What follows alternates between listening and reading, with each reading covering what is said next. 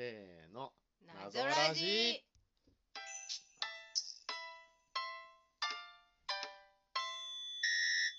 謎解きドキボドゲラジオ第128回。今回は、クロー、ロールハイストのという紙ペンゲームうんのご紹介を差し上げます。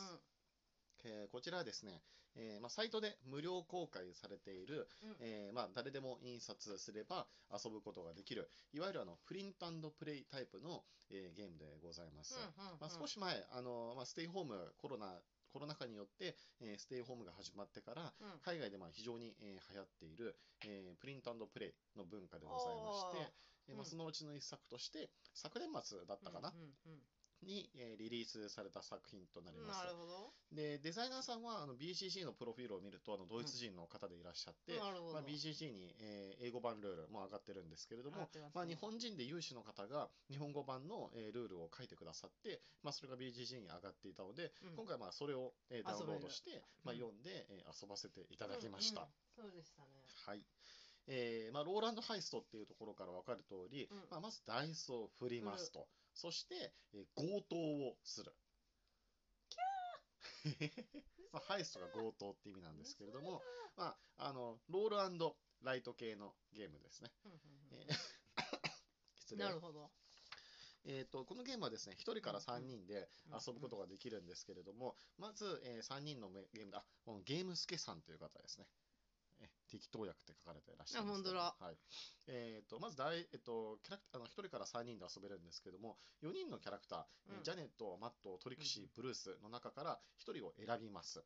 ではい。えーまあ、1人1役、じゃあ私、うん。ジャネット入れます、じゃあ俺、マットみたいな感じで選んで、うん。その後、えー誰か1人、えーあるいは1人1個ずつみたいな感じで、計3個のダイスを振ります。うん。えーダイスの出目をふ見ると、例えば125であったり、446であったり、ん。353であったり、まあ、1から6の中の数字が、うんえー出るでしょうと。うん。で、そうしましたら、え1人1プレイヤー、えー各シートを持つんですけれども、えー自分のシートに対して、うん。えーまあ出目に応じてマス目を埋めていくことがうんうん。できますと。できます。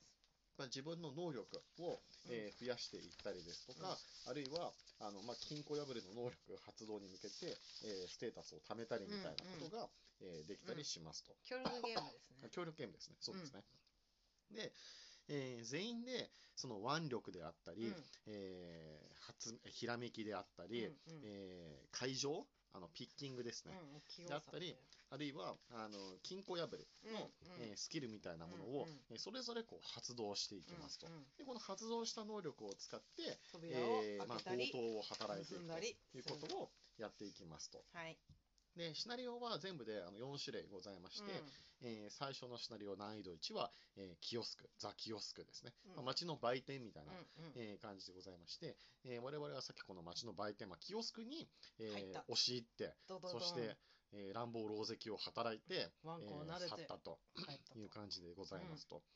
で、えー、と各建物にはですね、えーまあ、我々今回フロントドア、えー正門から入ったんですけれども、まあ、その他にバックドア、えー裏口につながる、えーまあ、扉なんかもあったりしますよと。まあ、イメージ的にはおそらくその店のあの表の玄関から店の中入って、えーそこにあの商品が陳列されている、まあ、棚があるので、うん。まあ、棚を荒らして勝利点を獲得してもいいし、レジ。を破壊して勝利点を破壊してもいいと。うんでうん。裏の、えー通用口というか、スタッフ用の部屋に通じるバックドアを破って、えーそこにあるこう金庫を、えー破壊したりですとか、あるいはあのディスプレイケースって、まあ、おそらくこの、えー、と商品を保管しておく場所の、えー、とケースですかね。うんまあ、そういったところをこう破壊して、えー点数を獲得していくということもできますと。なるほどはい。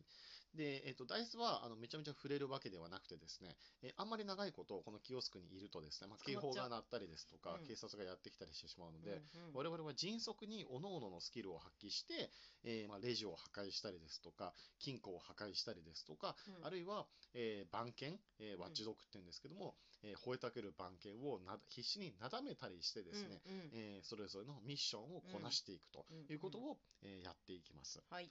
でキャラクターごとによって、えー例えばまあこのキャラクターは腕力の数値が出やすいですとか、えーこのキャラクターはピッキングが得意であるみたいなのが決まっているので、うん。まあ、それぞれのこう優位を生かして、えーまあ、突き進んでいくわけなんですけれども、まあ、ここはあのダイスゲームなので、うん。えーまあ、ダイス目が噛み合わないとまあまあ欲しい能力もらえないよね。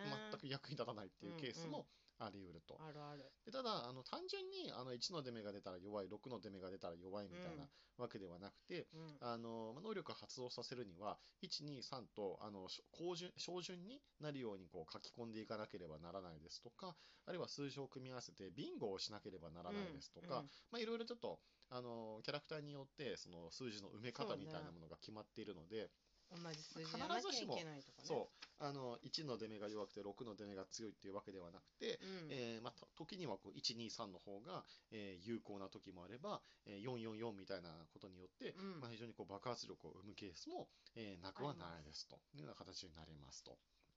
でまあ、それらを駆使して制限時間内に、えーまあ、可能な限りの多くの強盗を働いて、えー無事脱出することで、えーまあ、点数を獲得していくことができると、まあ、評価が分かれていくというような形でございますと。で基本的には7点が確か敷地だったかな。いやえーっとね9点9点か。はい。9点でまあまあ標準みたいな9点で、でもなんか別にあれでしょ？なんか2つしかないんでしょ？そうだねそうね2つしかないし、うん残った時間も最終的には得点になるので。宝物だけでその得点を目指そうっていうわけでもないなるほどね。はい。えー9点以上で標準ですと。14点以上で本物の強盗ですと。いうことで、まあ少なくともまあ9点は取らないと、えーまあ押し入った意味がないということになってしまうのでしょうということですね。うんえーまあ、あの本当にあの、まあ、非常にゲームとして非常にあの完成していて協力ゲームの面白さもあって、うん。えーまあ、類似のゲームだとどうかなあのガンシェンクレバーとかが、あのちょっと近しいんじゃないかなっていうふうに思ったんになんかですけれども。ストーリー性というかこう物語要素を含めたって感じかな。あと協力要素ね。う、ん。をあの組み合わさっているの。で、まあ、ちょっとあのテーマがあの強盗なので 若干あの物騒ブラッディというか物騒なそう、ね、暴力的な感じはするけれどもやってることはみんなで力を合わせてミッションを達成していきましょうということなので、まあ、結構和気あいあいと楽しめるのではないでしょうか。